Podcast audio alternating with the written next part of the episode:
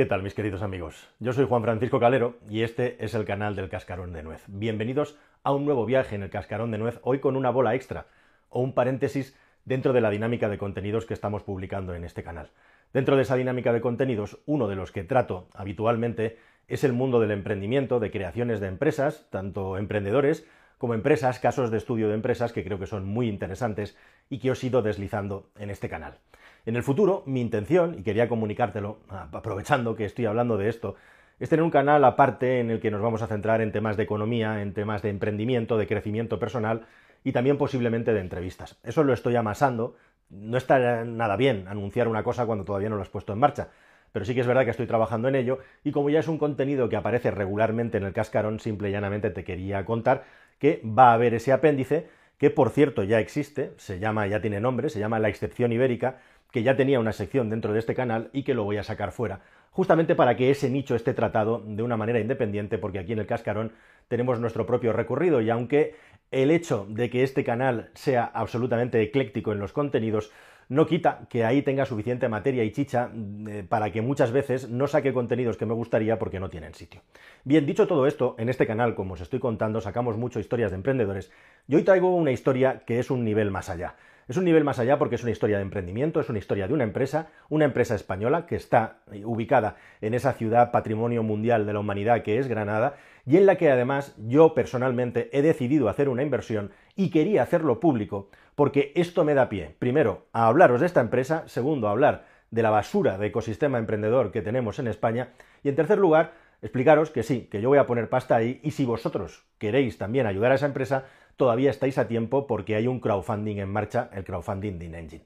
Así que si os parece, sin más, vamos a empezar. Para los que no están al tanto, ¿qué es InEngine? Ese nombre tan extraño. Bueno, en el canal del motor que tengo ahora de carwow.es es, yo creo que el primero o el segundo vídeo, no lo he mirado, más visto de la historia del canal. Acumula casi 4 millones de visualizaciones. Y fue un auténtico boom, una explosión cuando salió a la luz, allá en febrero de 2022, un vídeo que publiqué por los pelos porque días posteriores a esto, arrancó la dichosa pandemia y nos quedamos todos en casa encerrados y no hubiera podido contar la historia desde allí, desde Granada, desde donde estaba sucediendo. Entre medias estuve mucho tiempo hablando con ellos y cuando me llegaron por primera vez, pues pensé lo mismo que pienso cuando todo el mundo te viene con la máquina del movimiento perpetuo o el motor de agua, ¿no? Otros más que tienen un invento que no va a ninguna parte. Después de estudiarlo, después de analizarlo y verificarlo, vi que ahí había algo más y efectivamente, al final sacamos el vídeo y se hicieron conocidos en el mundo entero gracias a un vídeo de mi canal, que por cierto, si para algo puede servir un canal como el mío, si es para ayudar a emprendedores que lo merecen, bienvenido sea.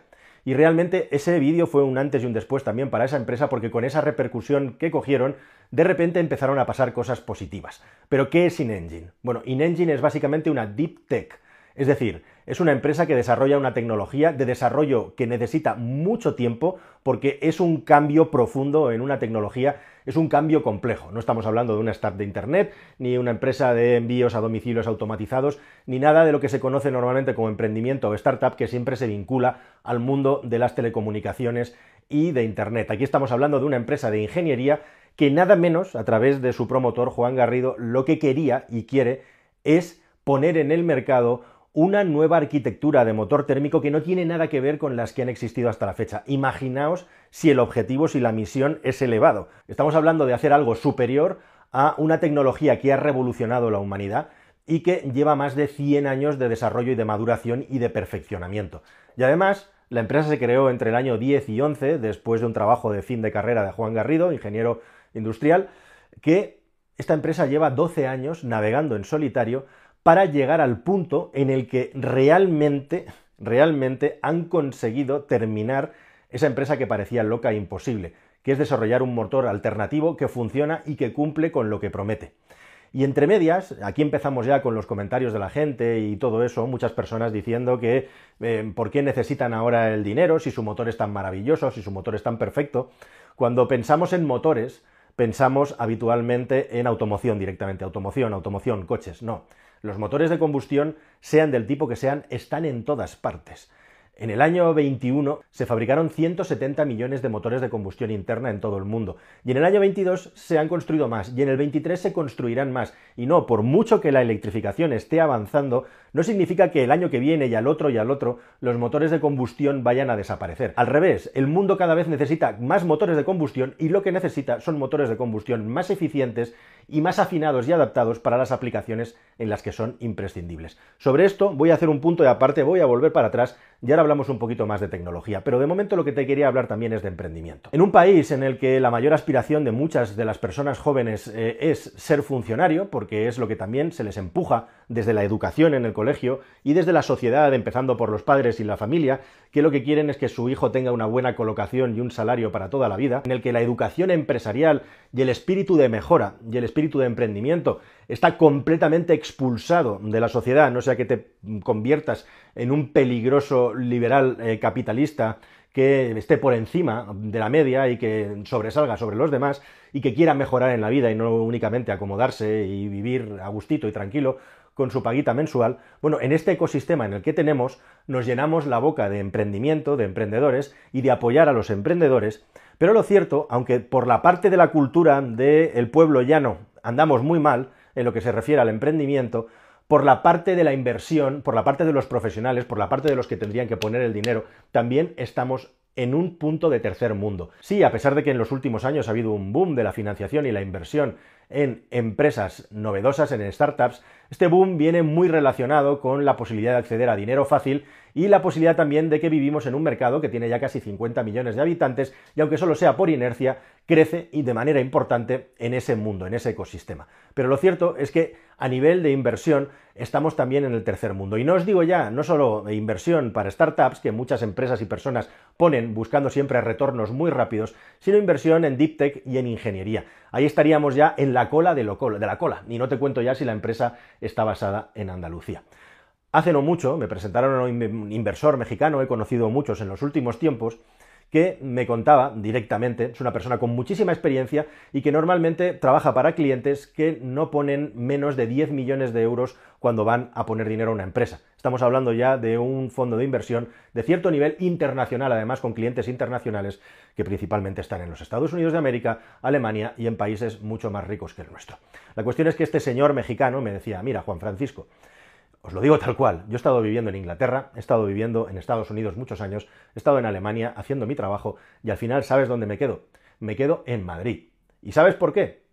Porque esto es el puto paraíso, me decía él. Es el puñetero paraíso de la inversión para alguien que viene de fuera y quiere tener el dinero en empresas interesantes y pujantes en un mercado pujante.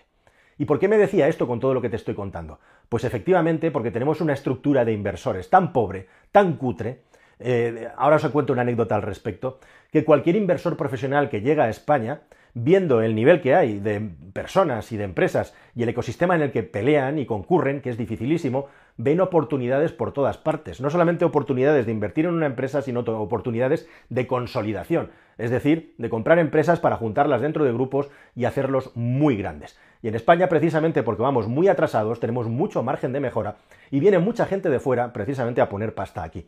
Y ese es uno de los peligros que corren empresas como la de InEngine, una empresa que yo creo que va a tener muchísimo éxito en el futuro, y es que directamente al final el mercado y el capital se vayan fuera del país y algo que tendría que ser un tesoro nacional y que tendría que haber estado sobrefinanciado incluso al final tenga que estar recurriendo a clientes y proveedores de fuera porque nadie les ha hecho ni puñetero caso. Y ahora dejadme que me centre en el caso de InEngine, como os decía, tiene un crowdfunding abierto.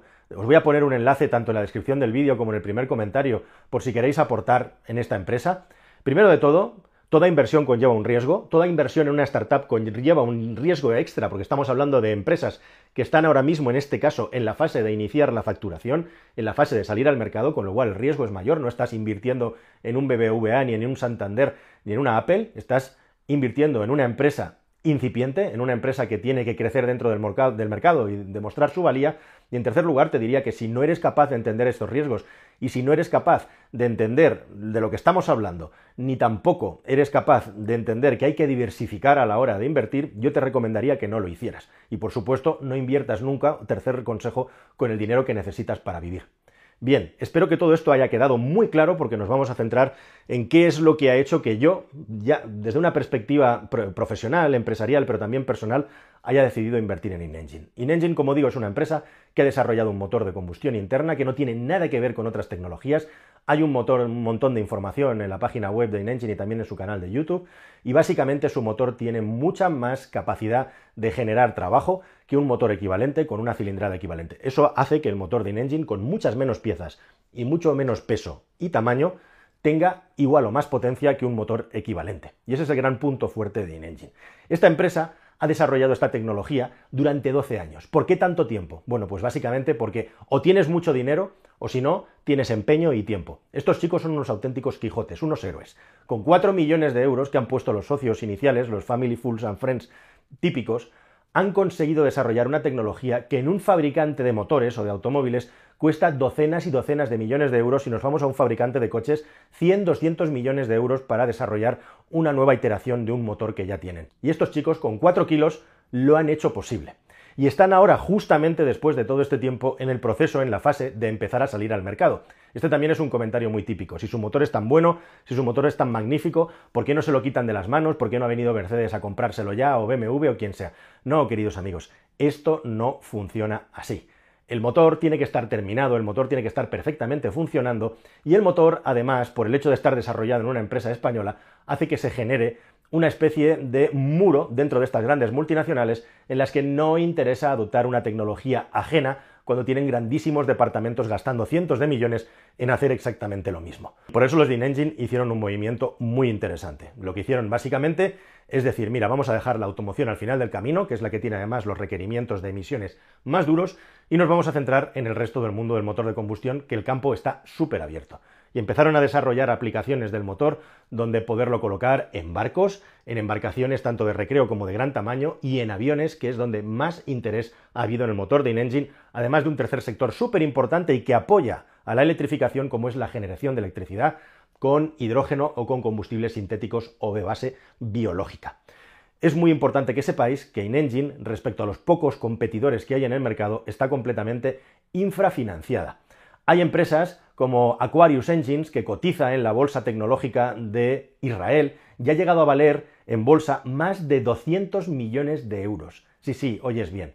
O empresas como Chates Power o como Liquid Piston, con tecnologías, como digo, que están por detrás de las de Engine, que tienen valoraciones y financiaciones que han estado en los 20, 30, 40 millones de dólares. Frente a eso, los chicos de InEngine han tenido 4 millones de euros y aún así han llegado mucho más lejos.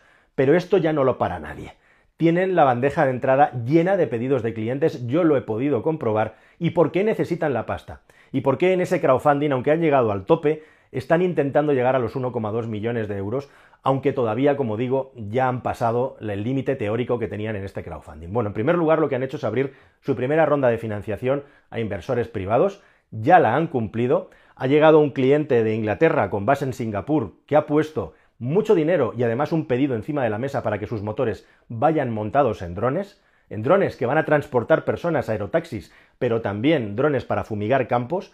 InEngine es una empresa multinacional desde el minuto uno, eso es muy interesante, tiene pedidos de clientes, y entonces ¿por qué necesita la pasta?